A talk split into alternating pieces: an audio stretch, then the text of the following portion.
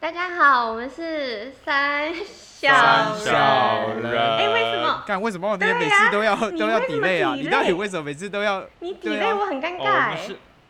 西雅图的网络可能比较西雅图晚三个小时。哦、我们现在三个三小人在完全不同的地方，所以现在现在很尴尬。我们从来没有这样对着远端。远端录音过，而且就是还开着 Zoom，希望有一点就是环绕音响的感觉，好像就在身边，但是真的办不到，呵 呵真的办不到。而且我们，哦，我们已经又录第二次，刚刚我们本来想四点开始录，现在已经四点五十三分了，一个小时过去，我们什么也没录，就是有很多。我在西雅图一点五十三而已。嗯，赞哦。你在讲什么？反正就是我们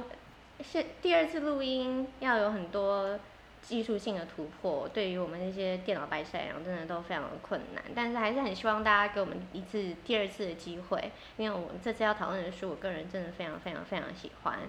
然后我也很感谢我们上一次录音的时候，上上一次有有听的朋友给我们一些不同的意见，而且我觉得蛮有趣的，就是大家喜欢的跟不喜欢的东西都不一样，所以我们每一次都是有点。有点滚动式调整，这样就是得到你的意见，我们就会改正一下、修正一下我们录的方式跟讲话的讲话呃讨论的内容，嗯、呃，所以我们这次可能我们昨天还花了一个多小时在 run 我们的的论纲讲纲要，所以希望我们这次可以比较 organize 一点。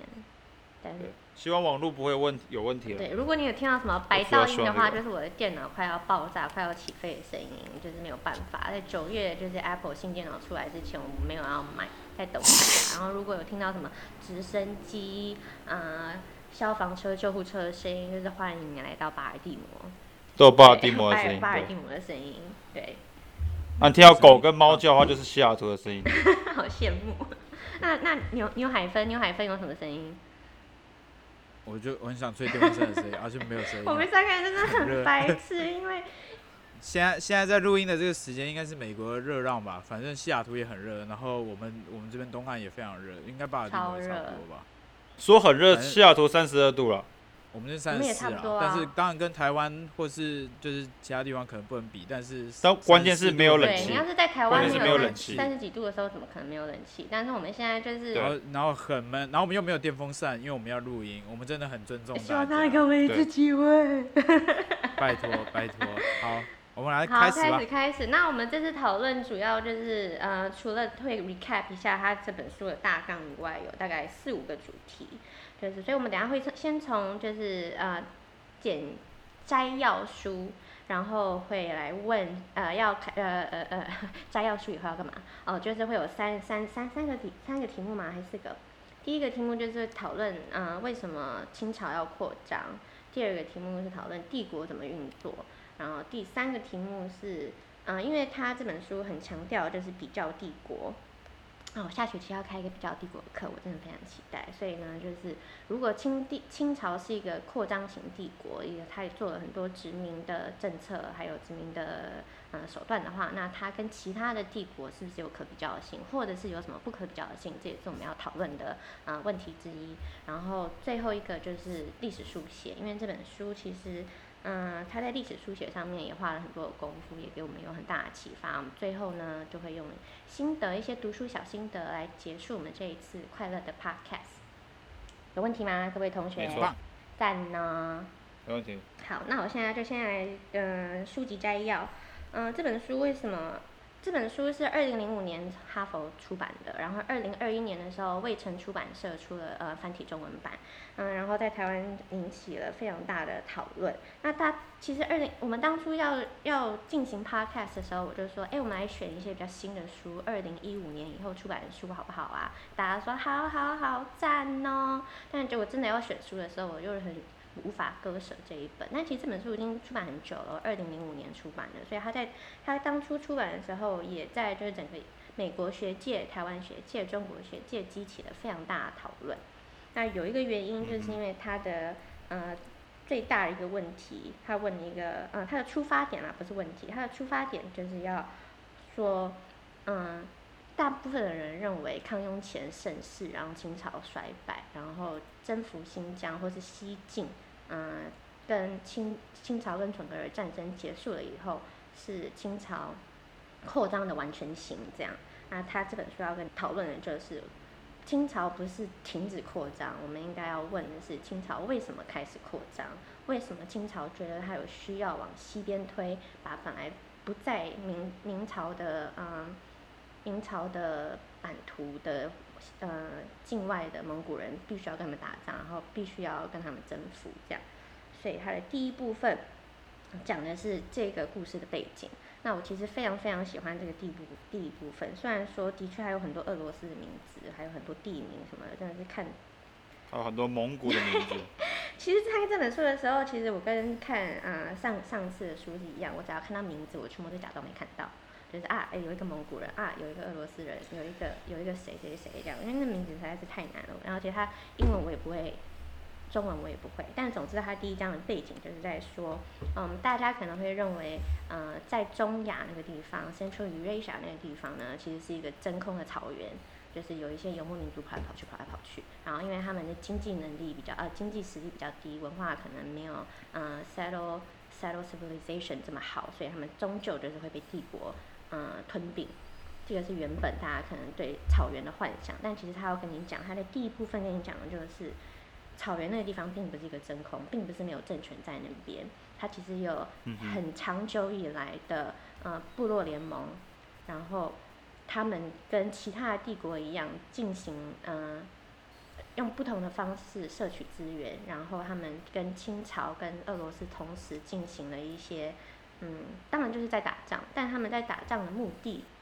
就是他们有能力打仗，这样讲是不是怪怪的？有能力打仗。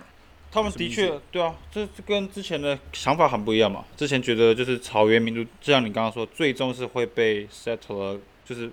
啊、呃，什么那个用中文什么定居文明、农业型文明、农业帝国给征服。嗯、但是这本书就是他揭露是，就是这群草原民族、这些游牧民族其实是有能力打仗，而且。而且他正在执行一个 state build，就是一个国家建构或者 empire 一个帝国建构的一个过程。他也对国家建构，国家建构。所以他在第一部分，他用呃背景介绍的方式跟你讲说，我们大家都是从清朝的或者俄罗斯的中心来看这个地方，就是说它是一个即将要被扩张、即将要被殖民的嗯 virgin virgin land，但其实不是，是有是有。本来就存在，而且独立性非常高的蒙古政权。然后第二章呢，就是在讲，嗯，第二不是第二章，对不起，第二部分，第二部分，它总共有十六章，真的，Oh my God，总共有五个 part，然后四个部分，五个啦，五个啦。哦，五个部分吗？对，我的老天鹅，老天鹅，因为它总共有七百五十二页，我记得，就是对.对我们，OK cool，我们译者就是线上崇高的 respect，这样。第二个部分，他就是在讲那个战争的过程，从康康雍乾三个人，他们很努力的往西边推。其实也没有，不是全部的人都很想要往西边推，就是他他讲的，我觉得蛮重要的，就是每一个皇帝，三个皇帝，他们往西边推的呃 intention 都不一样。他们康康熙他可能想要的是抓到噶尔丹，因为他跟他有建下一种世仇的关系，但他有他自己想要去打仗，变成一个嗯、呃、军事领袖，还有他个人的。意愿。那雍正比较特别，因为他他呃十四十四嘛，他是四阿哥，所以有个十四阿哥叫什么应提之类的嘛。呀，yeah, 应该吧。之类的，反正他就是一个西北西北大将军，然后他是一个非常有力的呃嗯、呃、对继承继承人候选人嘛，对不对？所以雍正他呃一方面要花很大的心力去建立他在。他作为一个皇帝的的 authority，但是他一方面也不能去说哦，你看我们的新朝有一个很棒很棒的西北军事路线，因为这样的话，他反而会让他的那个十四啊十四应提应应提西北大将军增加他的政治资产，所以他对于西北侵略这个东西有一个矛盾的态度。呃，但是他他这里讲的就是呃，雍正对于清朝呃对一些行政的官僚的。还有资讯流通的改变，其实建立了它可以继续突破康熙没有办法突破的一些 logistic 送物资的后勤后勤后后勤的限制。第三个呢，第三部分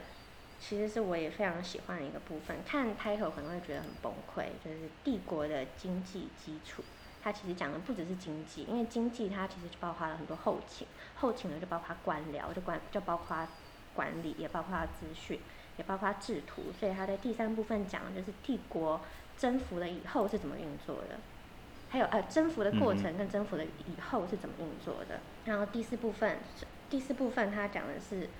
征服了以后要怎么样把嗯这个地方变成帝国的一部分。透过画图，透过历史书写，这也是嗯，我觉得这本书它一直反复强调的东西，就是帝国征服改变的不只是地理空间，它也改变了时间。那什么叫做改变时间？就是我们重新写历史。那乾隆有很多嗯历史书写的 project，然后去把嗯本来是一个很十八世纪很特殊的状况，变成一个在人们脑海里是未尽的事业，然后乾隆做完了，就结束了一个长期以来的忧患，这样就是他重新改写历史。所以我觉得这本书也蛮好玩，就是他会先写嗯征服，花很多时间写征服，然后每一小节其实他都会重新讲一下历史书写的问题，然后最后用第四第四部分这个十二十三章大规模的讲历史书写对于征服帝国西进这个东西有什么贡献。会有什么影响？啊，最后第五章第五部分，第五部分 legacy legacy 在讲帝国征服的遗绪，因为他讲就是好，我们前面有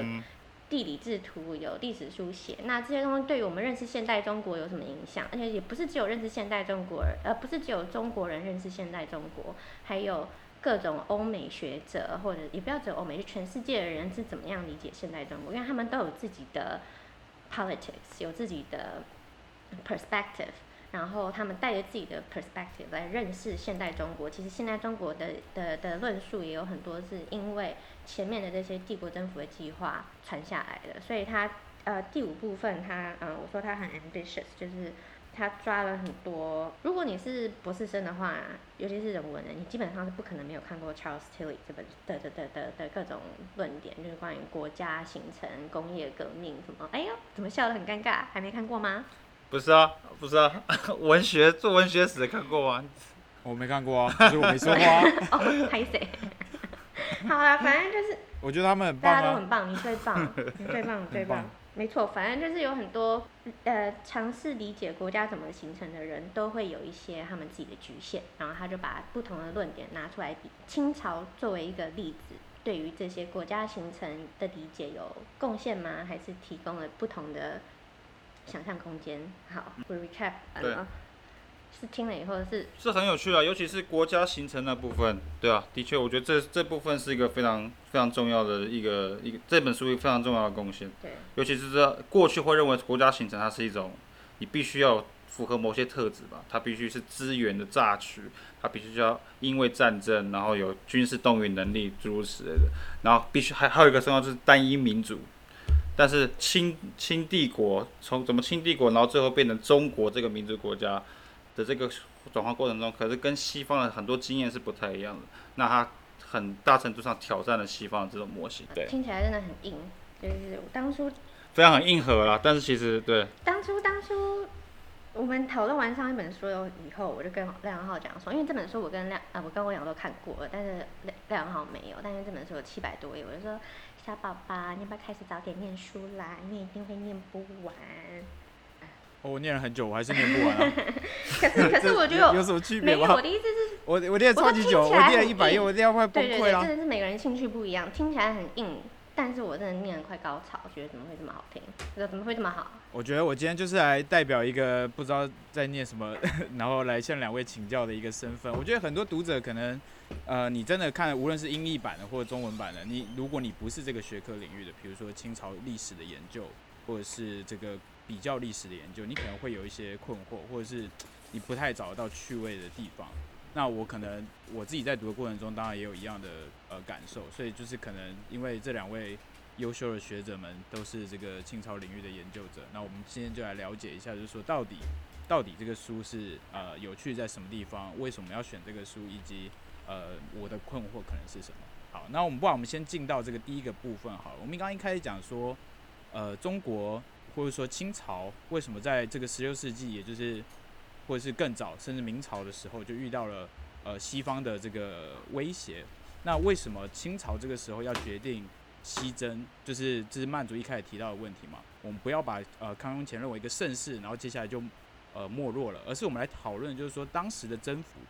当时到底为什么要西进？那不然曼族你要不要先跟我们解释一下，或讨论一下？为什么当时清朝是一个西呃西进的态度？这个本这本书其实我觉得，呃，昨天欧阳婷也讲了一个关键字，就是 security 的问题，呃，就是西北呃游牧民族或者半游牧民族这些草原上面的人。对于中原的政权有安全性上面的威胁，这个是不是清朝独有的状况？大部分的人都有，然后到呃大部分的朝代都有，只有那个蒙古是一个特殊的例子，对不对？然后他说他前面就讲了说，他们到明代以后确定了他们对于草原民族，不只是草原民族啊，东北也一样，反正就是他们建了长城，就是画一条线，你跟我是不一样的人，你外面就是外面，那我能做的事情，明朝做的事情就是。大部嗯、呃、商业诱惑，我发金牌来，那有金牌人就可以跟我进行官方的官方的贸易，然后就是所谓呃所谓的以夷制夷，长久以来是这样的政政策，但是我并没有要去呃直接介入长城以外的事情，这个是他前面讲。我觉得我觉得这边的有一点有一个 nuance 可以稍微提一下，就是说呃明朝其实在征服的过程，他们其实并不是就是说没有试着呃比如说进攻西方或者是就当时的蒙古部落。可是就是在当时的，就是我们刚刚讲到的，嗯，后勤上面，其实明朝一直都没有办法做得很很有效跟完善，所以其实，在战争上面，明朝在当时是很很疲疲软的，尤其在面对西方的时候。所以我印象中，如果我没有读错的话，呃，当时的长城是其实算是一个妥协的结果，就是说，OK，我们现在立下了一个防护线，那从此之后我们要区分你我。但是并不是代表明朝在晚期的时候，呃，或或是早期吧，他就没有从来没有试着跟西方有交涉，或甚至战争，或甚至征服，反而是到了他们真的发现哦，因为他们皇帝也被抓走过，那现在这一一系列的这个战争，在他们的物流上又没有办法支持，所以最终明朝其实是没有能力去处理这个问题，那才以长城作为一个妥协线。对我的理解是，但是我觉得这里后面有讲到，就是。嗯、明朝跟清朝在物资补给的技术上面没有任何的突破，他们不是因为技术或者是什么克服了什么东西，所以可以把军队往外推，而是你像他前面讲的，呃，康熙康熙三次他也有亲征嘛，对不对？第一次待了九十几天，第二次待了六十几天，第三次好像待了九十三天之类，九十二天，就是他说在那个时候。中心在作为北京的政权能往外面推的极限物资就是九十几天，不可能更多。所以就就物资后勤来讲，明朝跟清朝没有巨大的差别，它是后来有些事情发生。对，所以所以区别是什么呢？区别讨论的就是这个区别嘛。我的理解的话，它里面有提到，因为它刚刚像刚刚曼主说的，就是清代中国跟明代中国。在技术上，就我讲科技上面，他们的确在于你刚刚说西方是指，对，好像讲西方是指西北是吧？对，是指英是指就是内亚对吧？OK，他们对内亚的战争，他们在科技上没有到非常决定性的突破是没错，但是它里面有提到，尤其是这三个不同的皇帝，尤其是雍正皇帝时期的改革，他的他对内的改革，尤其是 Grand Council 那个那个呃军机处，英文是军机处，然后还有。Palace 门呃，因为因为因为奏折制度就是密折制度，就是地方官员跟皇帝之间，或者说内廷之间的讯息交流有一个更好的保障，更有效率的沟通，这两点，然后还有财政，像什么火耗归公啊诸如此类的财政方面的改革，都大大的使得清朝作为一个中央集权的国家，一个帝国，它更有比明比起明朝更有效率的去运作。所以他在后来的物资的调动上面会比明朝有优势。还有另外一点，就是他们跟蒙古之间的关系。清朝满洲人跟其他的不同的部落，他们是有联系的，所以他们是有 information networking 的，他们可以知道西北的军事情况或是内政情况。这个跟明朝的案例是完全不一样的。所以这是为什么？这足以支持清朝往西北，尤其在乾隆时期，十八世纪末下半叶的时候，对西北的作战能够取得成功。OK，我们刚刚谈到就是说，呃，这个明朝跟中呃跟清朝在面对呃西北的这个呃蒙古部落，他们的策略不一样，或者是说，啊、呃，他们实际上的后勤，整个虽然可能技术上没有改变，但是在其他内政方面，在资源前线方面都有很大态度上的转变。但是我们应该可以回到原本的这个问题，就是说，那为什么当初清朝要打算要西征，就是还是要回到更早的曼祖提到这个是呃这个书的 argument，到底为什么清朝这么做？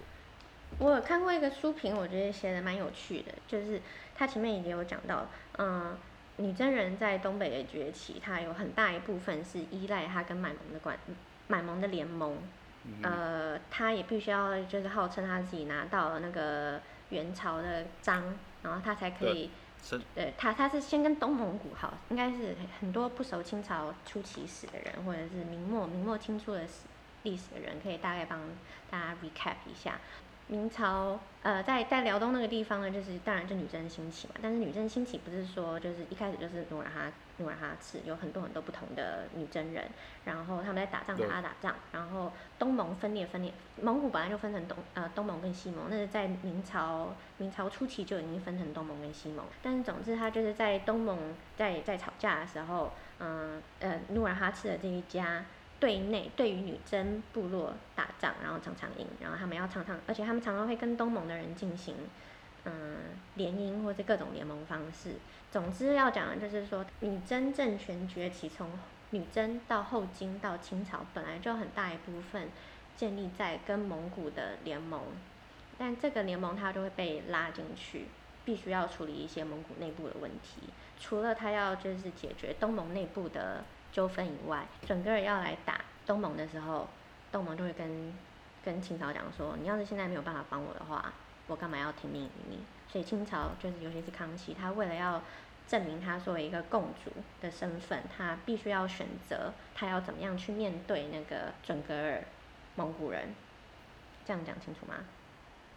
嗯哼，对，嗯，我我印象中就是说，当时在这个边线上面，其实就是刚。曼祖讲到的，呃，蒙古东西两边，那其实反而就是说，因为西呃西蒙古以及当时的准噶一直往东边的部落呃入侵嘛，所以东边的人其实他们会跨过了界限，来到了属于当时清朝的领土，然后在边界上造成一些呃突袭啊，或者是造成一些骚动，所以其实我记得那边的呃策略是有点有点有点有趣的，就是说。康熙皇帝当时他并不是马上马上的想要去处理所谓的东西的问题，even 他知道东跟东跟西蒙古这两边其实是有一些势力的纠葛，但就像我们一开始提到，因为安全的问题才是唯一首要考量，所以并不是说马上我就要去处理这个部落部落内部的一个纷争，反而是因为东西边的蒙古一直往东边走的时候，东边又要一直往内内内陆走，所以以至于呃清朝必须回应这个问题，必须回应他们的边界线一直被。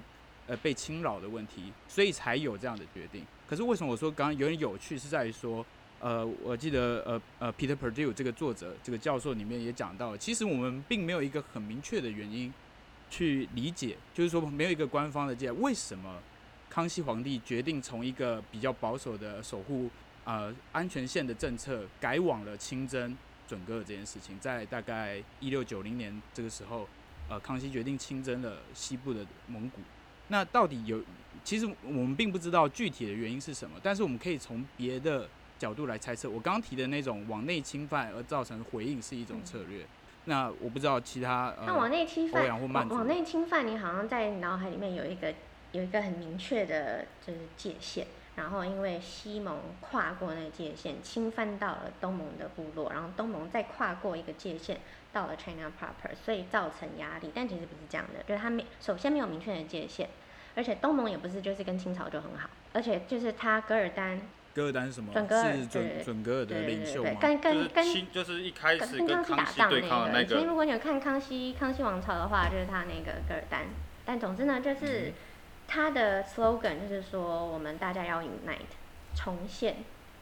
蒙古人帝国的谁的 slogan？噶尔丹的 slogan，噶噶尔丹准噶尔的准噶尔，他不只是跟他对内讲说，因为他的舅舅之类的嘛，还是外甥，好像是外甥。吃完大班。赤王大班。侧望侧望 something something。侧望谈补之类的。侧望 something something。赤王大班。就是他跟他的外甥也不也也不太好，所以呢，他们都要讲说，我们大家不要打仗，我们现在应该要放下。放下放下成见，然后我们要建立一个独立统一的蒙古帝国。所以他他对对内讲，也对他的外甥讲，他同时听的人还有蒙东盟的那些人，就是东盟本来就是，呃，不是东蒙跟清朝的联盟关系也不是超级稳固，所以康熙他的安全的考量也有，就是如果他失去了东蒙的支持，然后变成一个非常庞大的蒙古政权的话，对清朝有安全性的威胁。所以，嗯，刚刚讲的确没错，就是呃，西蒙会呃准噶尔的人会去打东蒙，然后东蒙有些人可能就会跑到呃向清朝求救，但同时，嗯、东蒙也有很多人会去加入准格尔帝国，所以它形成，所以就是他讲的就是三个帝国同时崛起，不是只有俄罗斯跟中国，三个帝国同时崛起，那同有一个在呃内陆亚洲。的帝国崛起的时候，对于清朝的影响是什么？然后导，这是清呃康熙决定要比较主动的去面对准格尔政权的一个重要原因。所以是说，在他们的边界线外面的一个有可能的威胁，无论是说呃入侵他们边界线，或者说你刚刚说的东跟西可能形成一个更大的联盟造成的安全威胁，所以才导致了康熙往西北地方征伐，是这个意思吗？对。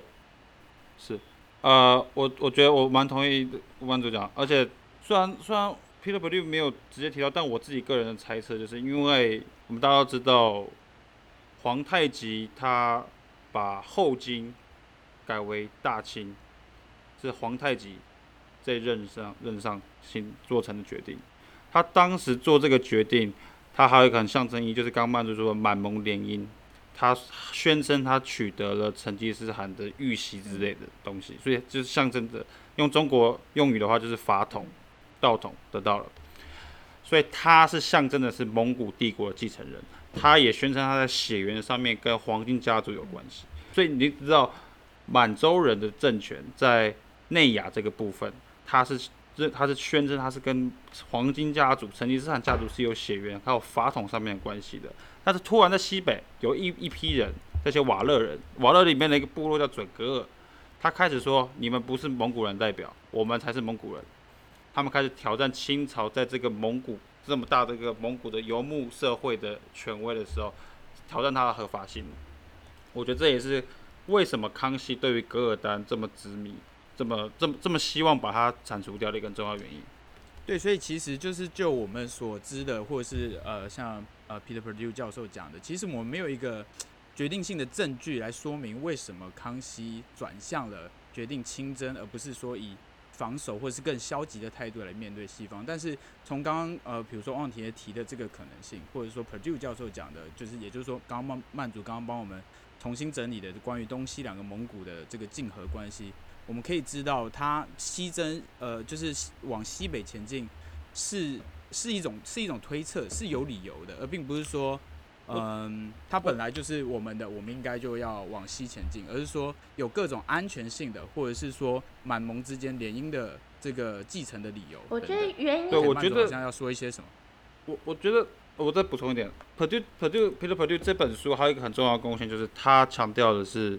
就是他把准噶尔这个我们以前认为他就是一般的游牧部落，一个游牧政权。他甚至他甚至是个 empire 都不是，可是他在里面他他用他在形容准格尔是是用 stay like 是用准国家，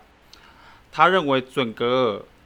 这个政权，它其实是往一个国家的形式在前进的，或者是往一个帝国形式在前进的，所以它里面有还有中央集权也开始出现了，甚至 mapping，他在第几章我忘记十第九章还是第十章，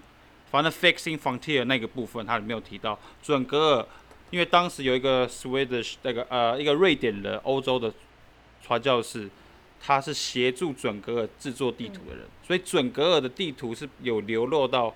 欧洲去的。准格尔的可汗他在做事情其实跟清朝、跟俄罗斯都很像，或者跟来自于西方的那些近代早期的帝国的建构是一样的，在建构他的领土，在建构一个中央集权，在建构一个资源榨取的一个系统。或是然后更多的军事军事扩张，它是非常类似，所以从这个角度来说，它影响到清帝国的安全这件事情是可以理解，因为它其实是另外一个 empire，而康熙意识到这件事情，他甚至还跟俄罗斯，这 Peter Berdych 也有提到，跟俄罗斯联手，在康熙那一次是跟俄罗斯联手要去攻打，要去侵犯清朝的疆的边界，所以这个事情是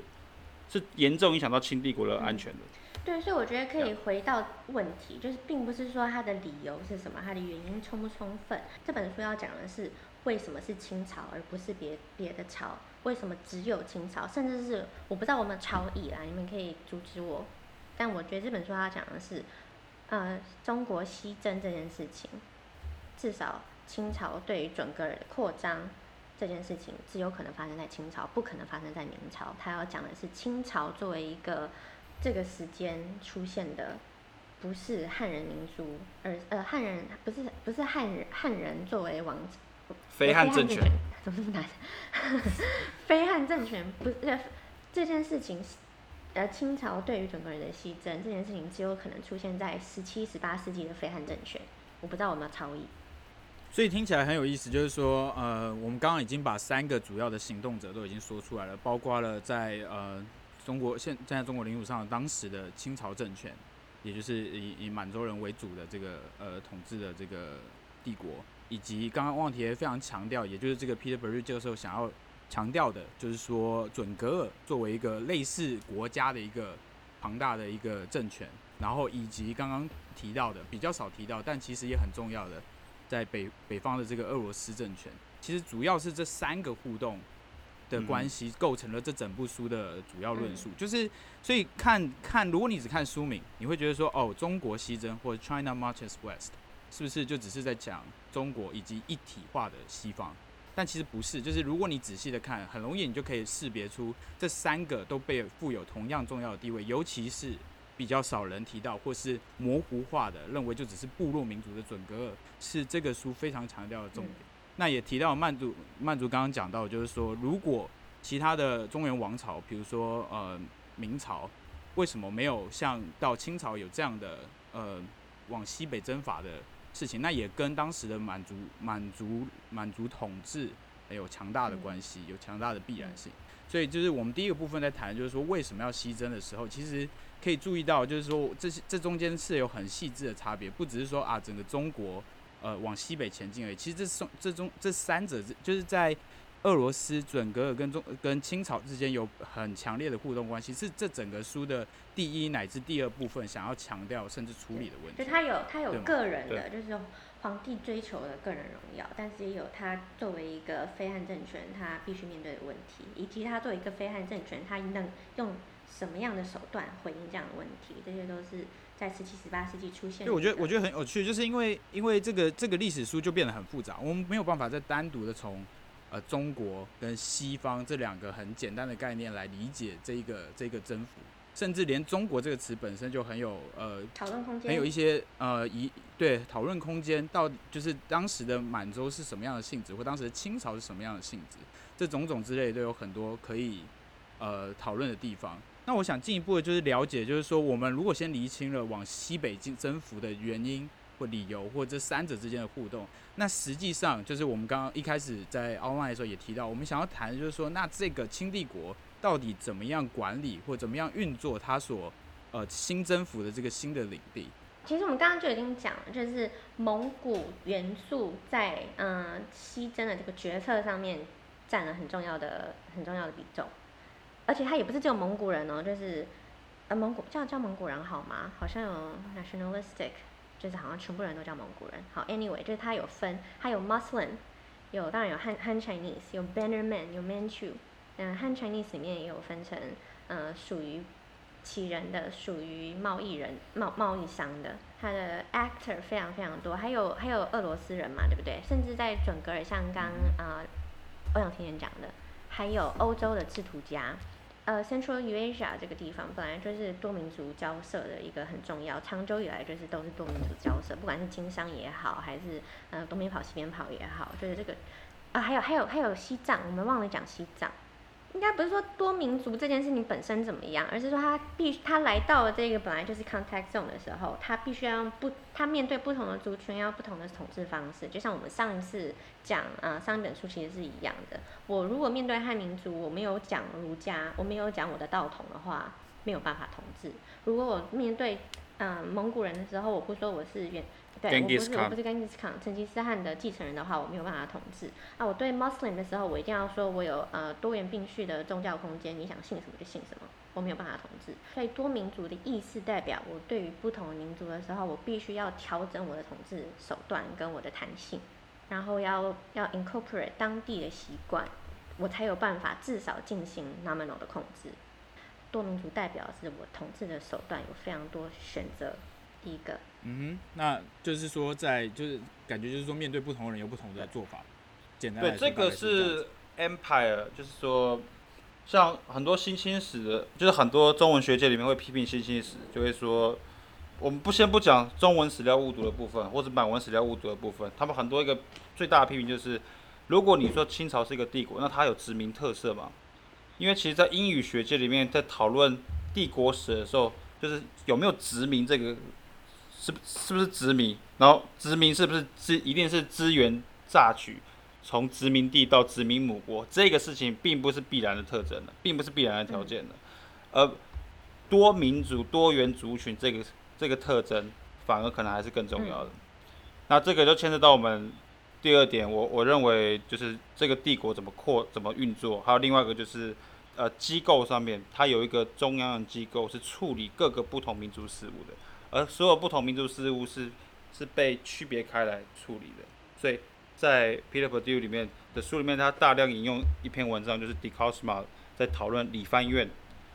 啊，清朝的一个管理边疆的一个组织，啊，这个这个组织的意义就是表示他把不同的族群是分开来统治的，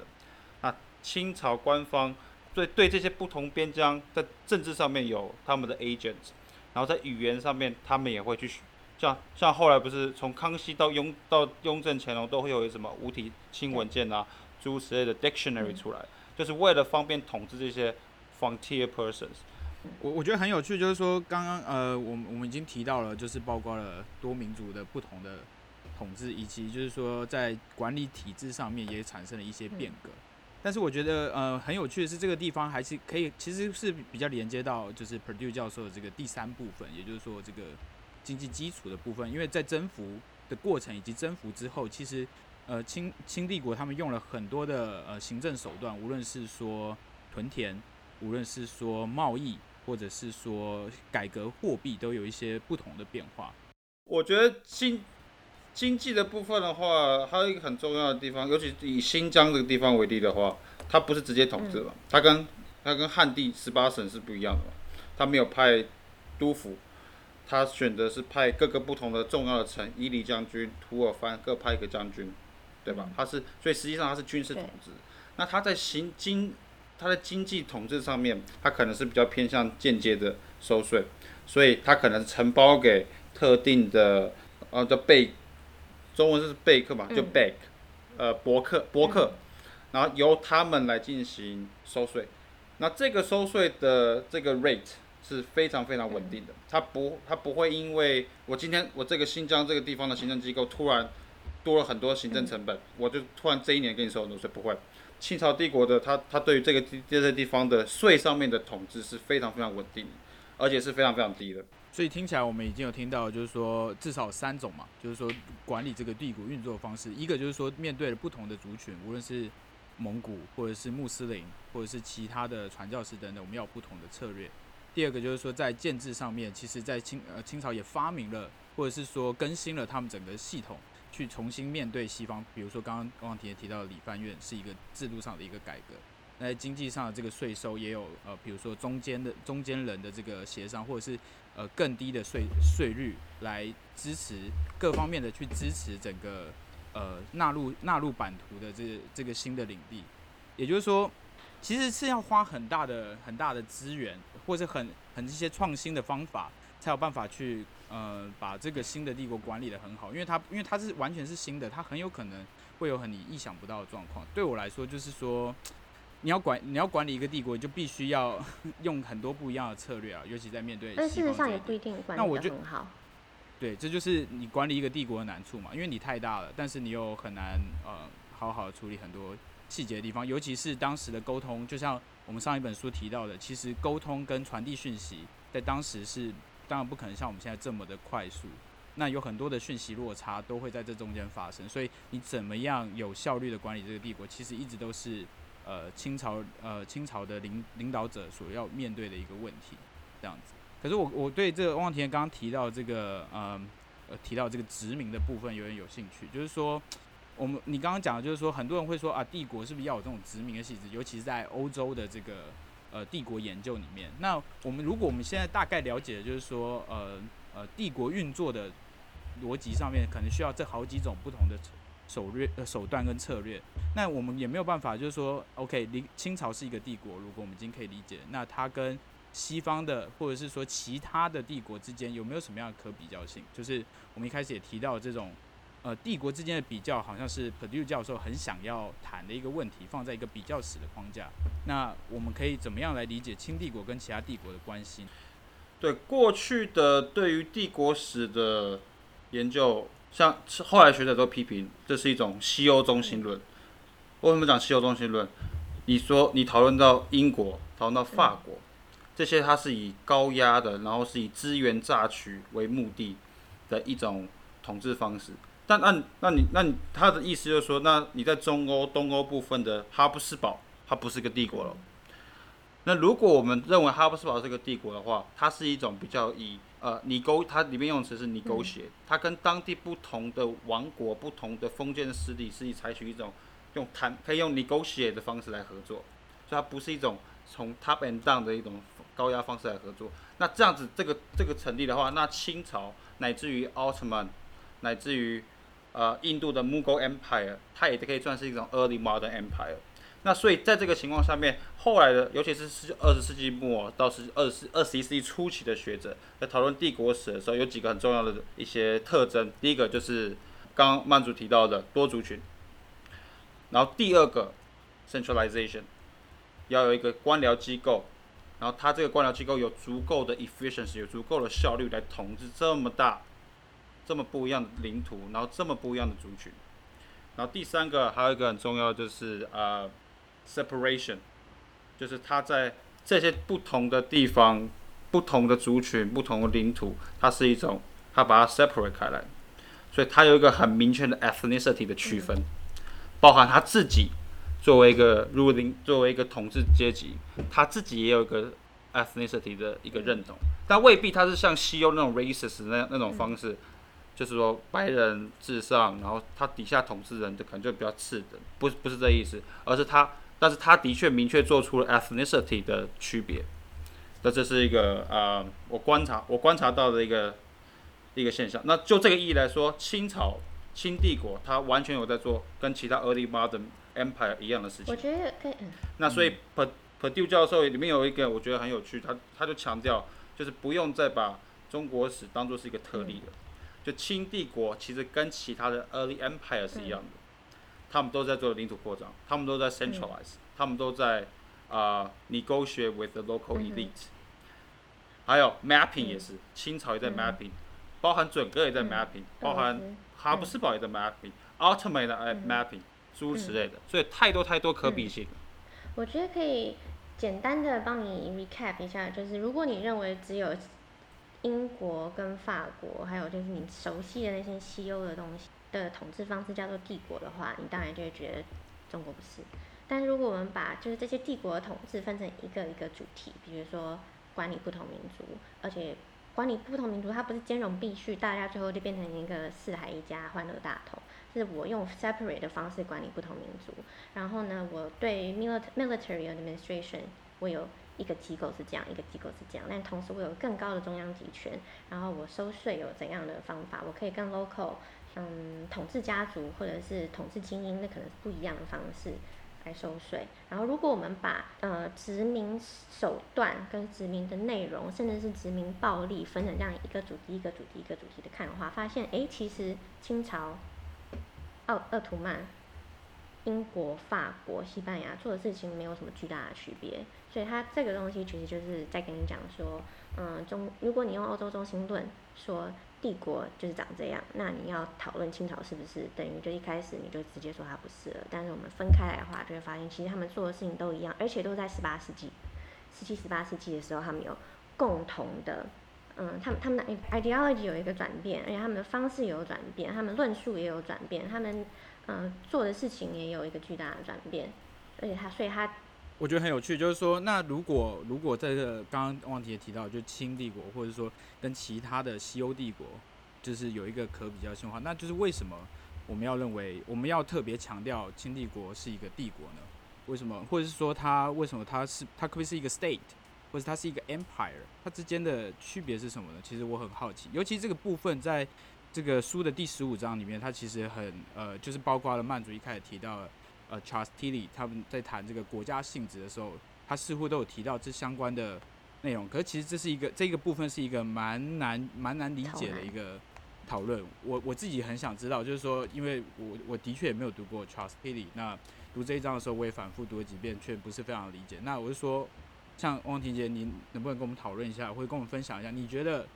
他为什么要特别去强调这一点？就是说，清帝国跟其他帝国其实没有那么大的差异，到底是是为什么呢？呃，我觉得这可以分两部分来谈嘛。就我的我的理解来说的话，第一个就是他作为一个神，他作为一个汉学家，然后 base 在美国，他面对的是 Fairbank 的 school，、嗯、对吧？那这个费尔班斯库，我觉得你可以跟费尔班斯库费正清的石库的的这个学派是，他强调的是中国，所以他有一个，他有一个最重要的一个模型就是，呃，西方冲击中国回应理论。那这也就是说，中国在长期以来在完成帝制，完成变成一个这个皇帝制度建立之后，它长期进入一个停滞期，然后这个停滞期可能长达一千年。然后直到鸦片战争，西方挑战了中国，然后中国才开始对这个挑战进行回应。那也就是说，中的这个这是费正清的说法。那他要说的是没有，就是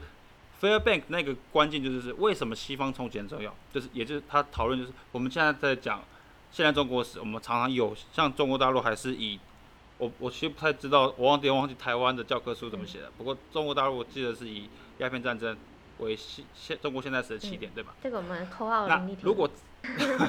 对，那这个东西，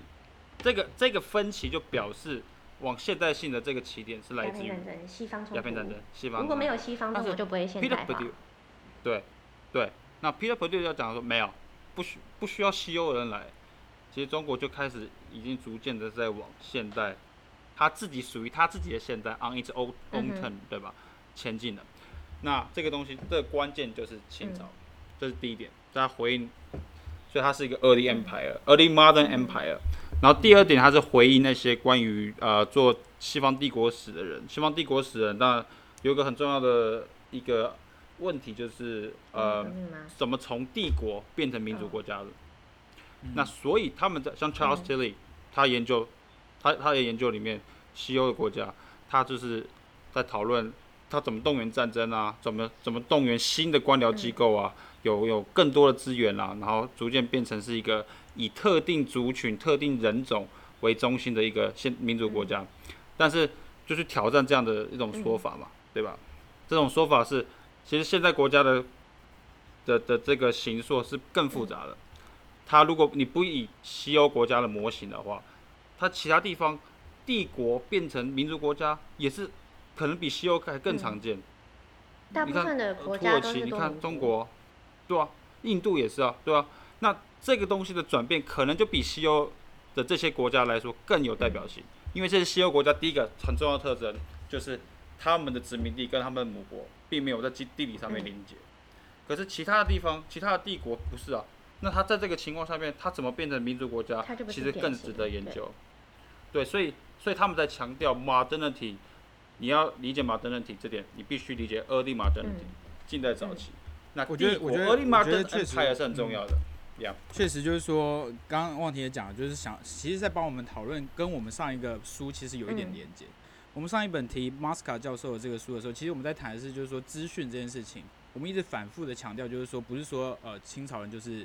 就是比较比较没有这个能力去理解这个资讯。而是当时如果你在清朝，无论你是什么样的人，你都会遇到类似的问题。嗯他们其实，我们我们在做的其实是说，我们不要把中国或者是当时的清朝视作一个呃很不一样的东西，而是说他们遇到一个更更普遍的问题，他们要怎么处理资讯，在这些事情上，在处理资讯事情上面，他们其实做了很多的努力，其实跟呃当时西方国家可能做的过的努力是一样的。那在这本书里面也是这样，就是说，如果我们把清朝作为一个帝国的话，那它其实它所进行的手段或它做的呃无论是制度上的。或者是经济上的各方面的努力，其实跟西方很多国家在治理不同的地区的时候，都都有用过类似的手段。我们不应该单独或独立的去看待中国，好像作为一个很特别的一个地方，然后或是说我们就是我觉得他是把呃中国放在一个比较历史的角度来重新理解呃中国或者是清朝，尤其是我觉得呃很有趣的，就是说我们刚刚前面其实有提到。这个书里面的主要的三个行动者是这个准格尔，以及清朝，以及呃俄罗斯。然后他其实是很认真严肃的去面对这三个都可以是一种类似类似帝国的一个一个形式。尤其是呃，我觉得很有趣的一个案例是他在谈呃尼布楚条约签订的时候，就是说在早期为了要钳制蒙古，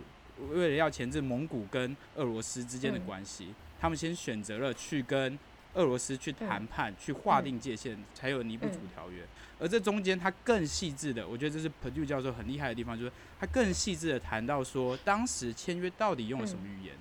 其实这里面又扮演另外一个行动者，也就是传教士。因为我们没有想到，就是说，那当时的清朝人到底要怎么跟呃，这个是一个十七世纪尾巴的事情，到底清朝的官员怎么样跟俄罗斯？而且他们都会蒙古文哦，重点他们都会蒙古文。对，但是他们仍然选择了。呃，使用了传教士所熟悉的拉丁文，而不是蒙古文，是因为他们认为更客观。所以，可是这又造成了很多沟通上的问题。所以有时候他们私底下还是得用蒙古文。但是在这里面，Perdue 教授提供的是说，在这整个帝国的协商过程当中，其实还有很多不同的行动者一直一直的参与在这其中。所以我我我想，我们谈到这边就是想跟。呃，各位观众就是分享，就是说，其实对，我们可以看到大的景象上面，我们先先解构了，就是只是中国呃入侵西方这个标题所显示的这样，并不是这样，实际上是有三个行动者，可是在这三个行动者之下，我们都可以把它视为一种类似帝国的形式，然后彼此较劲，在这较劲的过程中，又有更多更多细致的行动者，比如说传教士加入在其中。我觉得这是为什么这个书之所以。我们可以说是煌煌巨作的原因，因为他认真的考虑每一个语言，呃，每一个参与其中的行动者，他们有各自的利益跟关系。我觉得这一点是呃，我我自己在看这个书里面的时候收获很大的地方，也是为什么我们刚刚一直在讨论啊帝国啊比较帝国啊，到底对于我们来说有什么意义？我觉得更具体的意义其实就是你自己你自己要把一件事情复杂化，而不是单独的就是说啊这是中国，中国一定是怎么样啊，西方西方一定是怎么样，这都是对于对于这个呃呃事情的认识太表面的一种看法。我觉得实际是说应该我们可以多复杂。就多复杂，尤其甚至复杂到到底用什么语言签约，到底谁在其中扮演什么角色，为什么传教士要在这里面扮演传声筒啊？他可能是为了传教等等的原因，我们要看的是很细致的那个行动者怎么运作。对，我觉得，我觉得他不只是 NT 欧洲中心，也不只是 NT 中国中心，他讲的其实就是大家在这一个十八世纪、十七、十八世纪的时候，他要把所有的行动者都放在一个 global history 的上面。就是他的目的是说，不是说啊、一个大的王朝，一个大的帝国就一定会吞噬小的帝国，然后呃比较有有有工业工业基础的，有工业发展的，就一定有办法对农业帝国进行怎么样怎么样的侵略。他要讨论就是说，并不历史必然性不是这样，不是这样的。不只有很多 actor，而且他们中之间的 interaction 也很重要。就是呃有的时候过来，有的时候过去，有的时候还有第三个、第四个、第五个人。全部都加在这个，嗯，这个时空上面做各种的竞合活动，然后最后出现了有这样子的胜利的人。如果在这本书里面，就是俄罗斯跟清朝，主要是清朝嘛，对不对？然后他们进行了一些历史书写，让你觉得就是这个样子。然后我们就去继承了这样子对于民族国家的的叙述，或者是嗯，对于这个历史上面谁怎样会赢，怎样会输，我们继承了这样的想象。但其实他要跟你讲的是，在十七、十八这是这个时候。有一些东西是必然的，必然，比如说，嗯，如果你的后勤没有进行一些中央集权的的改正的话，不是改正，你没有进行各种改革的话，你过不去。你有一些情啊环境上面的限制，但是同时也有个人的嗯 agency 在里面。那个人的 agency 作为一个皇帝的，或者作为前线的将军，或者作为一个嗯旗人，或者是流放者，你每个人的 agency 都有点不一样。你面对这个就是安全性的问题，你有不一样的回答，或者是你作为一个西藏喇嘛，你有不一样的想法。对，我觉得，我觉得就是刚刚我们一直反复提到行动者的原因，也就是说，还有不要呃单单面向去了解一个名词，比如说准格尔，那或者说游牧，就觉得他们都是游牧部落，他们都好像他们从头到尾都在呃杀杀杀，借由掠夺的方式来获取资源。其实这个书里面也很细节的谈到了，就是准格尔他们怎么样的用贸易。从农业地区获取资源的方式，或者是他们自己也有自己的呃农业开垦等等的，甚至他最主要的都不是沙瑞，而反而是贸易，他是借由这样的方式来获取他要的资源。所以，嗯，我们的确不，我们就是看待每一个每一个行动者，就不能只是说用一个标签式的形象就贴了说游牧民族就是这样。清朝人就是这样，那西方人、英国人、法国人就是这样，而是说，那他们其实每一个人都是一个很理性计算的结果。其实这跟 again 就回到上一次那个书一样，其实这些资讯的获得也是一个很很细致的，然后很理性计算的结果。我到底能不能统合那么多的词汇？像我们上一本书所提到，那在这里就是说，我们能不能有效的管理一个新的领地？那我觉得这是呃我们前面谈论这么多的一个主要的小节。我觉得最后我们可以稍微来谈一下，就是历史书写的部分，因为刚刚曼竹其实也听到了，我们只看到那个历史书写的话，我们就会觉得啊，清朝人是天命，但事实上真的是这样吗？那这也是 Perdue 教授在这个书里面，尤其是刚刚曼竹提到的第四部分，呃，比较主要着重的地方。那不知道两位有什么样的看法？呃，我觉得他写的蛮好玩的，就他不是只有说官方书写。就是嗯，清朝有一个东西叫做方略馆，就的确是因为康熙的时候，为了想要让自己就是军事行动有留下一些文字记录，而且不只是文字记录，他有他想要故事的故事的走向，所以他就是因因为嗯亲征了准噶尔，然后弄了一个方略馆，然后开始来写写他就是多么的辉煌的战绩。康熙很喜欢写信给他的儿子。方略馆里面有很多不同的原始材料，然后他就先写成满文，满文就已经把他写的那个材料已经转变很多次，因为他写给他，他说他亲征，他又没有真的在前面打仗，他大部分就是在呃帐篷里面动来动去，动来动去这样，所以他他真的写的可能是啊山很漂亮，水草丰美。马在跑跑跑跑跑，我好想家。他大部分的信内容其实是这样子哦。那我要我看到方略，我是官 方略馆的官员，我看到这个我要怎么写？就是康熙有多么的英雄威武，对不对？所以他他现在已经重新把他拿到我手上的资料，然后努力的写成一个康熙很厉害、很会指挥，作为一个前线的大将军，多么的有有有有慧眼，这样子说要去哪就去哪。所以他已经先把这个东西。重新诠释成满文，然后满文再重新诠释成汉文的时候，它的那个诠释又变了一遍，它的内容又变了一遍。然后这这是方略馆，后面还有他还有讨论大一卷迷录，大一卷迷录，嗯，你有什么要补充的吗？嗯，大我我先不补充大一卷迷录，但是我很想要提呃延续提你刚刚提的部分，就是说呃康熙很喜欢写信给他儿子这一边，就是说虽然这整个书。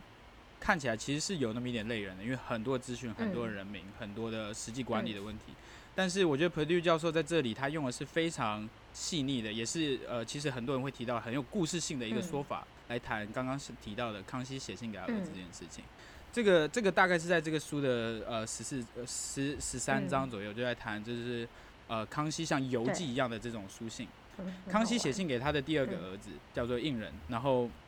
他里面就跟。曼主讲一样花花草草，嗯、但是他也会跟他儿子讲说，我很想你啊，嗯、就是我要回家了呀，你要你可以帮我呃准备什么东西啊，或者是有一些信很，其实有那么一点呃，对，比如说他就在那个信里面说，哦，我最近听说已经什么季节了，所以有鸟，你有没有看到？嗯、然后他儿子就想办法去找了，去马上回信给他爸爸说，哦，我我有看到鸟，我去找人找了鸟，然后我自己没有办法出去找鸟，因为我有什么事情。可是他在旁边就写说，啊，爸爸，我压力好大，你不要再你不要再这样子 push 我，我真的觉得这种小事我们以后可不可以不要这样子沟通这样子。嗯、然后爸爸就说不行啊，我跟很多人都说小事啊，又不是只有你而已，哈哈。然后这一段我就觉得非常幽默，就是哎、欸，这个爸爸命哦。然后 到了后来，我觉得更莫名其妙。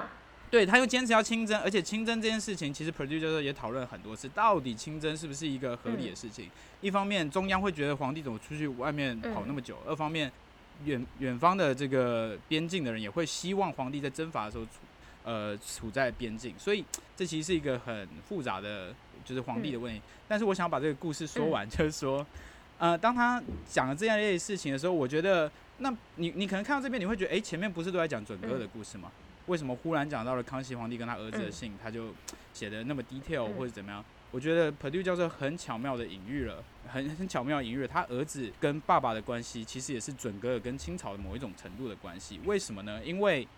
他的儿子最后感受到压力，而且事实上他的儿子并没有顺利的继承皇位。嗯、我们都知道他的儿子后来被甚至被监禁了，然后放出来又被监禁了，嗯、对，软禁了。他最终没有得到呃继承继承人的位置。嗯可是这件事情就跟其实跟准噶尔有点像，准噶尔当初在跟清朝沟通的时候也说没有打算要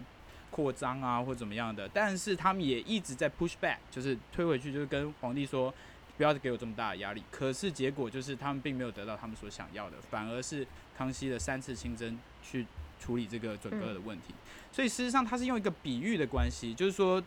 就是就一个文学的角度来谈，这是一个很好的文学写法。我们先谈就是康熙跟他儿子的关系，然后我们也前面也给你看到准噶尔跟清朝的关系。嗯、现在 Perdue 教授把它并置在一起，嗯、就是说，你看这其实有一个类似的命运在这呃准噶尔跟呃二皇子就是胤禛之间。嗯、我觉得这一段是呃我读起来不仅就是觉得很幽默，觉得一个爸爸跟儿子之间的那个压力，嗯、另外一方面也觉得哎确实很可以跟前面的他所谈到的东西连接起来的一个地方。嗯、那这是我觉得他在谈历史书写的时候。他居然花了这么长的篇幅去讲一个这么这么小的事情，嗯、那也是我很觉得很惊喜的地方。嗯、Bravo Bravo。另外就是说，其实还有谈到那个石碑的问题，就是在历史书写里面，石碑其实他举了好多例子，包括刚刚讲的这个像是游记一样的书信，或者是说石碑，或者是说呃地图，嗯、其实他都有提到。嗯、那在这个石碑这方面，其实是因为当时的呃清朝在颁布石碑的时候，都会有好多种语言。就像我们前面提到的，你面对不同的族群，你可能有不同的管理政策。石碑它这种具有宣誓意义，你就立在那边，大家看到就会呃、嗯、要遵守啊，或者是要呃吓一跳啊这一类的。他看到那么多种语言的时候，可是里面这些不同语言其实并不是对等的翻译。嗯它很多时候其实是意思不太一样，尤其在中文里面更强调可能是天命所归啊等等这一类的词汇，在满洲里面可能就是在满满文里面可能就是更强调就是哦我们是武力征伐的没错，但是我们的武力征伐来自于这个呃必然的一个命运这一类的，虽然有一点类似，但是又实际上有一点不一样，他们强调的点不一样。那我觉得无论是在谈历史书写或者是在谈这些碑刻地图的时候，呃，Perdue 教授所想要强调的一点就是说我们在看似。平整的叙事就是天命，或者是就是石碑这种几乎没有任何其他诠释权的地方，我们都还是可以看出，因为要管理一个多民族的帝国，你反而可能要有很多的不平整在这其中。我觉得这是这种平整跟不平整的对照关系，是这个历史书写里面呃很特别的一个地方，而也是我们作为一个如果作为一个历史学的研究者，我们应该注意到的东西，就是说我们不只是要看的史料做解读。嗯 Perdue 教授在这里面很多时候是用的官方的或者是属于清朝的档案，嗯、然后来理解这整个战事，但他并没有因此就全部的都认为哦，就是胜利啦、就是胜利者一定要打败的呃敌人，你们就是不怎么样，并不是这样子，而是说我们看到这么看似平整的资料，我们怎么样去解解读这个多层的这个意涵？我觉得是 Perdue 教授在这一点也是很让人佩服的地方。我觉得他在因为主要西征这个过程呢，能比较的就是康熙跟乾乾隆。然后他就有讲说，如果你比较仔细看他们这两个皇帝对于西征的态度以及他们嗯的内容的话，你就会发现，康熙其实并他想要的是歼灭噶尔丹本人，他很坚持噶尔丹死了以后一定要把遗体移到运到北京，一定要当众烧烧烧烧烧。他他主要的敌人其实是噶尔丹，就准噶尔的一个最最最主要的一个汉汉可汗。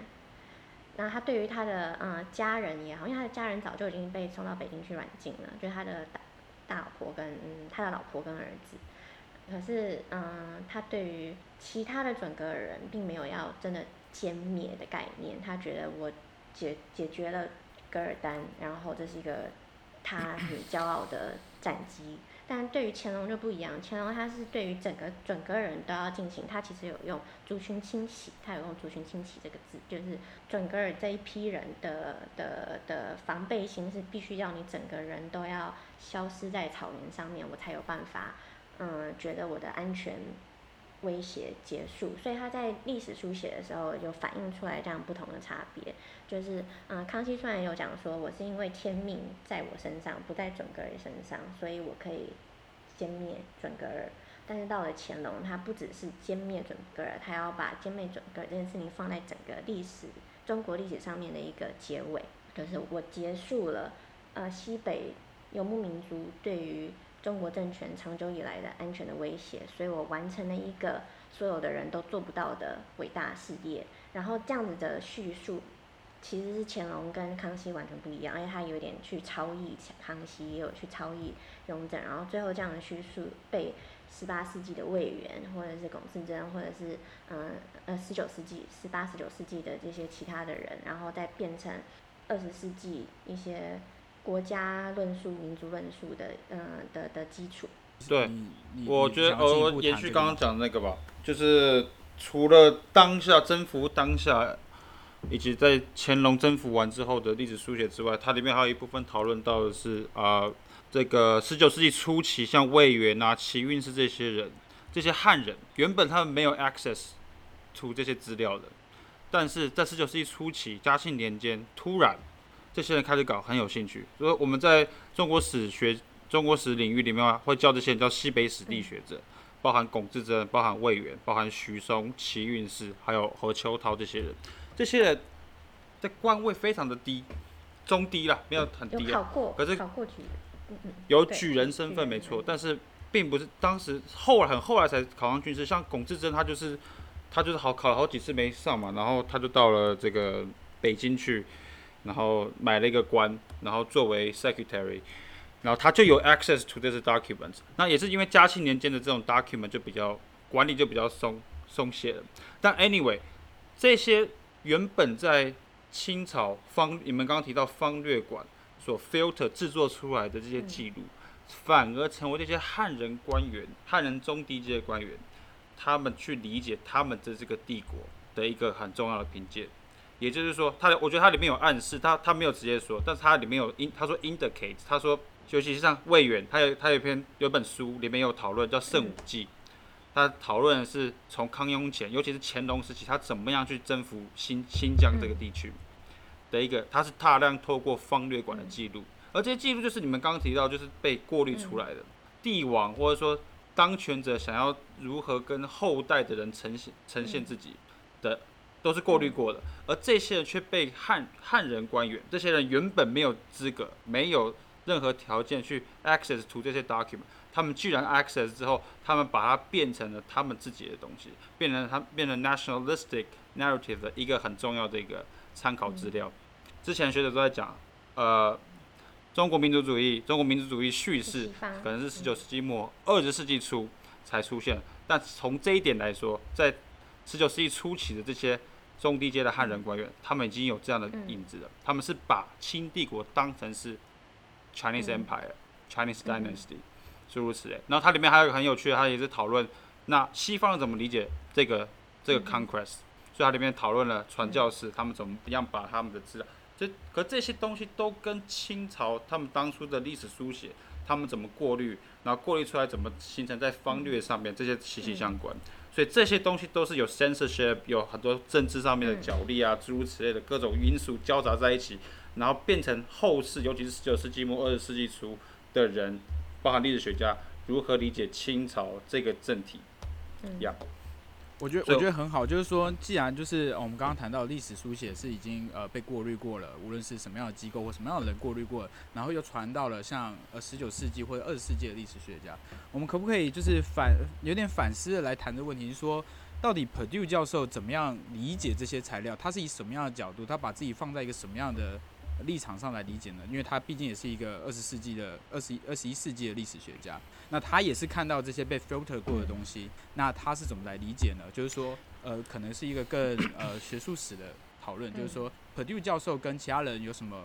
区别呢，就是他也在理解历史。我觉得他这本书真的很猛，就是他前面讲了很多很细节的东西，然后到了后面呢，他在讲一些很多很理论的东西。那他其实，在理论的过程，他还有教你历史研究应该要怎么研究。就是如果你对于历史作为一个学科是在做什么事情的话，看他这本书其实也会有收获。像他就有承认，他他跟这些十九世纪魏源什么这些人看的东西没有什么不一样，他也一样是看方略，只是他比较他有看一些嗯。台台台湾故宫的一些呃信件，宫中宫宫宫中党，宫中党这些东西可能魏源是没有看过啊，但还有满文的。满文的汉文的，而且他自己俄文的也会看，然后还有看一些西藏的东西，但他其实真正很重要的一些关于军事上面的推进或者是后退，其实他看的东西跟那些人没有什么太大的差别，但他就说，首先我看不一样的材料，然后我看材料的时候我在记录，不不是我在记录，我有在我有。我我 pay attention to 这些细节的差异，然后他有讲的东西跟没有讲的东西，然后为什么有些东西会在这样的语言的材料里面出现，然后在官方的话会变成什么样子？嗯，我觉得他他主要主要注意的东西就是没有讲的话。对，我觉得他也看宫中，他也看方略没错，但是他在包含其实在讲征服战军事史那部分，他也有使用的是军机处的奏折材料。嗯也就是说，你看他像他可以把后来方略馆所制造出来的这些 document 当做是一个某种意识形态的一种 representation，但是他同时他又可以看到最原始的材料，包含刚刚曼珠所讲的那些不同语言材料，还有军机处，包含还有宫中党、上諭党诸如此类的材料，他可以看到最没有被加工过的材料。那我觉得这是一个，我觉得是二十世纪末。呃，二十世纪末、二十一世纪初期的历史学家的一个非常 advanced 的一个 position，对，尤尤其是因为呃出版还有档案整理，第一档案馆、第二档案馆，还有包含台北故宫的这些档案的整理出来之后，这些档案学者搞定之后，历史学家才有办法有这么样一个先天独特独特的优势去做这些事情。那我想问的是说，就是就你们两位研究清史，或者说满族，你认为这是一个？呃，Perdue 教授这个著作是在清史里面非常重要的一个著作。那我们除了作为一个历史学者可以看到不同的档案之外，那他还跟其他二十一世纪的历史学者有什么样的区别呢？就是说他的研究的取径上面是有什么不一样吗？还是其实都差不多呢？嗯，我觉得这个问题有趣是为什么会想问这个问题，就是说。的确，他里面在谈历史书写的时候，他是谈的是说啊，早期的历史是怎么样被过滤、过滤之后，沉淀成现在这个样子。但是他有没有这样子反反过来想一想，那自己又是怎么样看到这些过滤、过滤之后的材料，他有一个他自己不同的观点，而这个不同的观点又跟其他同样可以看到这些材料的人有不同的观点，这是我所好奇的。就是说，那简单来说，这个书的在这个历史学脉络里面的重要意义是什么呢？就是。我们我们为什么要读这样的书？我我我可以先讲，啊先呃，我先讲好吗？我觉得他这本书就是非有非常深刻的美国汉学界的烙印，或是欧美汉学界的烙印。那你看他，你光看他引用的资料，研究 Kit de Cosmas，然后引用 Jess Millward 这些，就是在美国汉学界最早开始研究啊、清朝新疆史的这些学者。那他基本上并没有太大的反对，他可能有些修正，但是没有太大反对。但是这个东西就跟中文世界对于清朝怎么样去呃征服 quote unquote 的这段历史很不一样。那所以我觉得这本书它是一个很重要的的书，在于它它把它很完整的把美国汉学界这十年来，就是从当时十九世二十世纪末到它出版二零零五年这十年来。的这个，或者二十年来的一个新的发展，很好体现在这本书的书写上面。然后除此之外，它还有一个很重要的是，它跟 James Millward 研究新疆历史不一样，他很注重文化。我以为他注重比较多物质的东西。Material 也是啊，可是文化也是啊，包含历史书写啊，就是他怎么这个 colonial culture 这件事情是怎么 dominates 人们对于这段历史的了解。这我觉得是他跟其在当时跟其他的做新疆历史。学者很不一样的地方。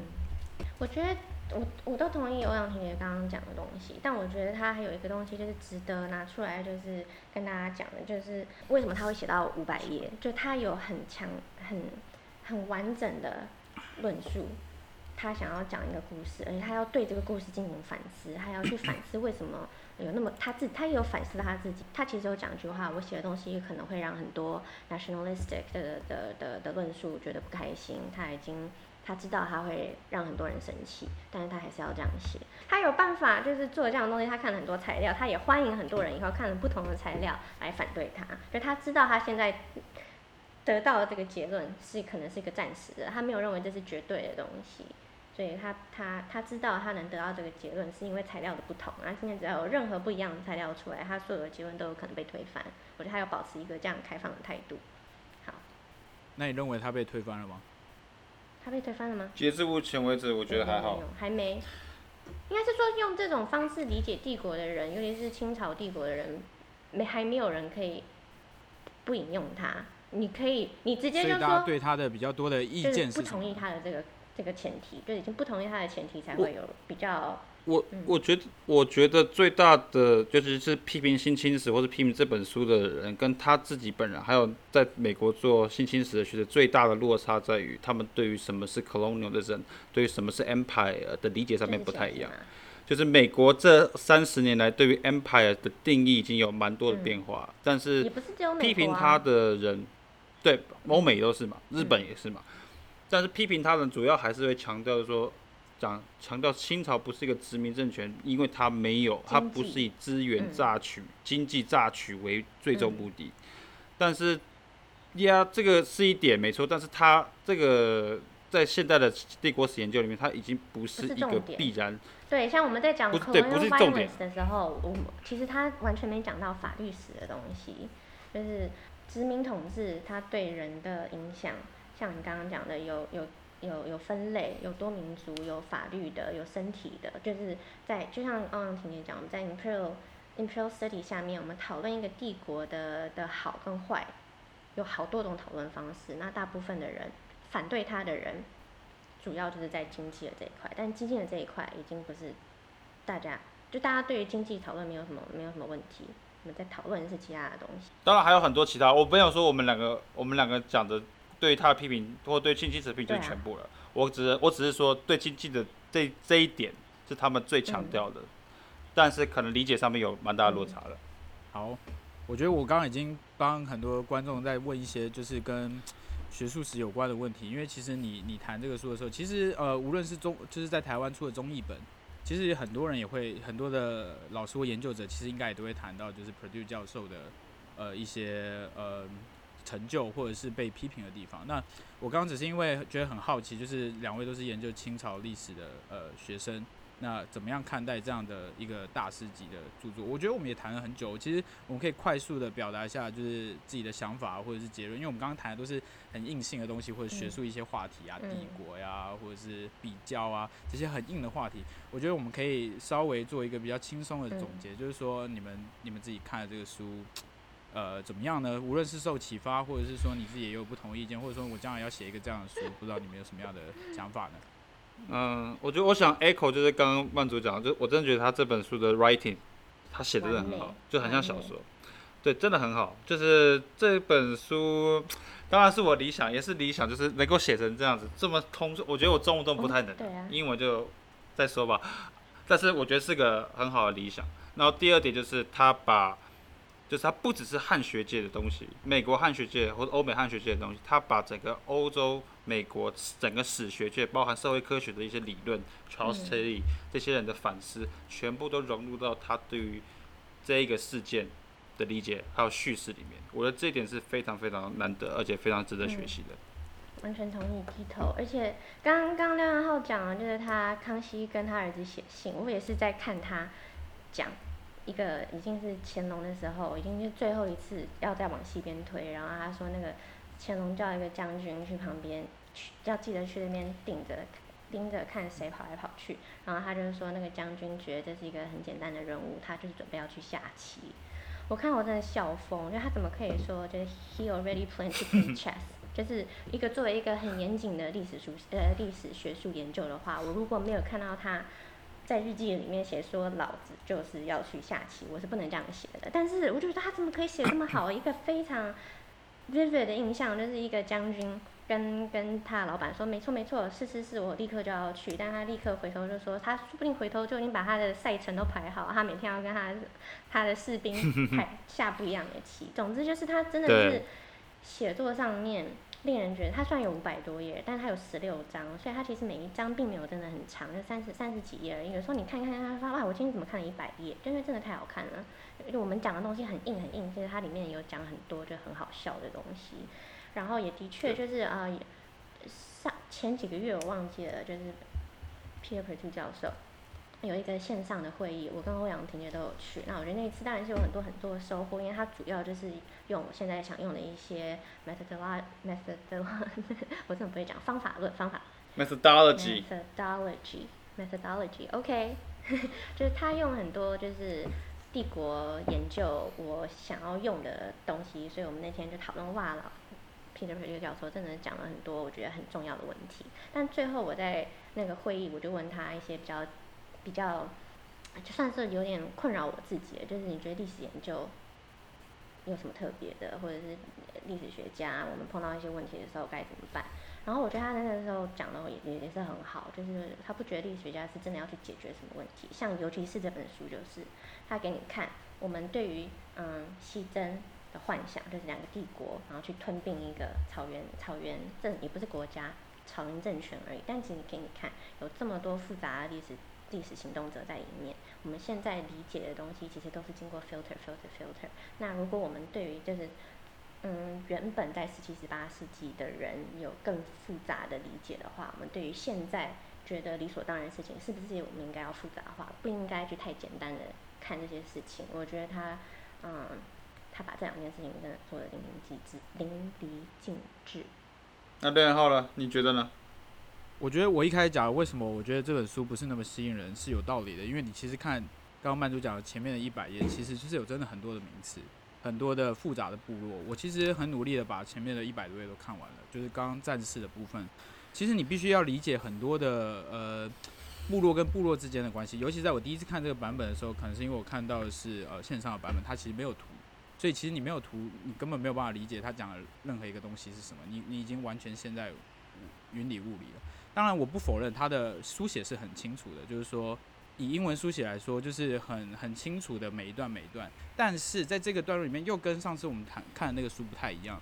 呃，Moscow 教授他其实在写的时候，其实是几乎就是呃主题句论点马上就提出来了。但是其实 Perdue 教授虽然他也试着这么做，但是有时候还是会藏在。比如说，呃，前面的三四段、三四页之后，你忽然知道，哦，他大概要谈的是这个问题，但是你很快又被大量大量的名词跟资讯掩埋了。所以在读这个书的时候，我我觉得你可以说它有趣，在叙事上面，它比起很多人都写得清楚，但是这些大量的资料确实是有一点，呃，把人家排除在这之外了。如除非你很有耐心把这些事情全部都理解。所以我我不知道两位，但我确实没有看完这整本书，但是我尽力的翻了前面跟后面，我发现。我觉得这个书对我的整体感想，它更像是一个百科全书。我们刚刚光是在谈这些，他处理的学术话题，无论是帝国多民族，或者是殖民与否，以及物流、呃物资、文化、历史书写，你其实可以想到的关于清代历史的话题，几乎都可以在这里面找到。而且不只是呃这一段时期，也就是清呃清朝征服西北西北地方的史这段历史。而是从头到尾，甚至到晚清，甚至到民国，就是也就是呃近现代的中国历史里面，它全部都涉及了，而且是多方面的，无论是物质的、文化的、经济的、政治的多方面的考量。所以我会觉得说，如果你真的呃想要正确的读这本书、理解的这本书的话，其实是说你想到什么样的话题，你就会找相关的一个部分，然后你就读，你会发现非常的引人入胜。你如果想了解军事，你真的可以很认真的读它的第二部分，全部都在谈。这是清朝的三个皇帝怎么样去处理整个的问题？如果你想要了解物资或者想要了解经济的基础，你可以处理第三，你可以看第三个部分，你可以看到是他怎么样去回应学界，以及回学界的人怎么样去处理类似的问题，而他有不一样的观点。所以我认为，就是这本是一个呃，如果你要研究清朝的历史，它是一个必备的百科全书式的，你随时可以找到对话对象的一个书。但是它是不是真的这么适合所有的人，嗯、所有的不同的读者呢？我觉得另当别论。我觉得就是，就算是再清楚的书写，如果你有大量的资讯，其实就是就是很累人啊。嗯、我觉得。没有没有人会平白无故的想要去理解一个跟自己很遥远的关系，而这本书又无可避免的，他处理了这么多的细节。我们刚刚都已经谈到这么多的行动者，那他他他就是要写的这么细，你你能怎么办？我我觉得他你可以把它当成像是 Gibbon 他写罗马帝国衰亡史一样，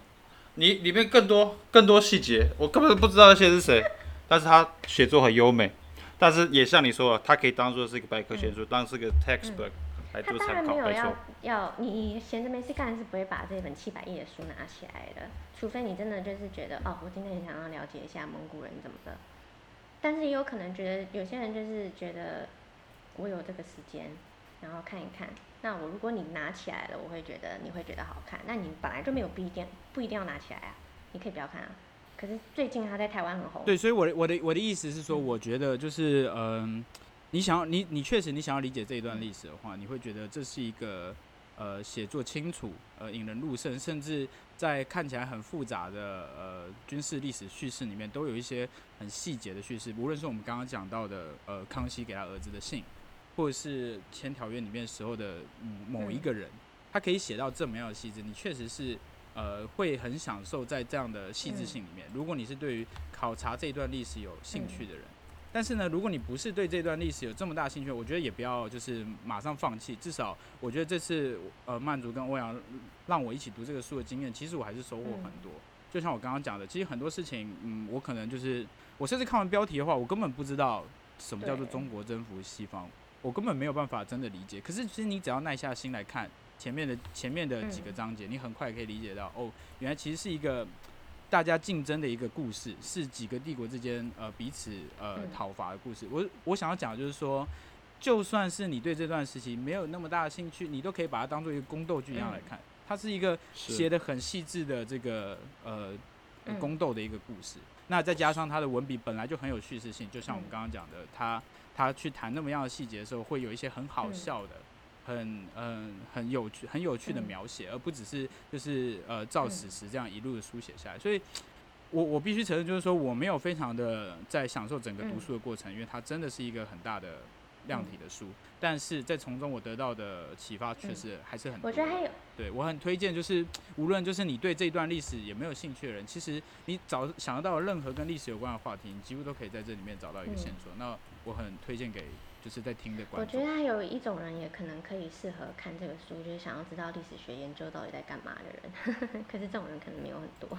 好哦，我觉得我们今天真的录的有够长，我不确定我们能不能以这么长的形式直接出现。如果有，恭喜各位观众，这就是我们最长的一集。希望如果没有的话，就是直接分两集啊，没有关系，就是赚点阅率。对，我们会对啊对啊，我们会有呃不同的形式来处理这个 podcast 滚动式修正，滚动式修正。记得大家。很开心啊！帮我们加一下 Instagram，因为因为我真的好想要有一些功能，拜托。而且我都在上面画画。很谢谢大家，很谢谢大家今天听我们讲这个书。好，谢谢谢谢。我们就这样子，我们下次再见，拜拜，拜拜。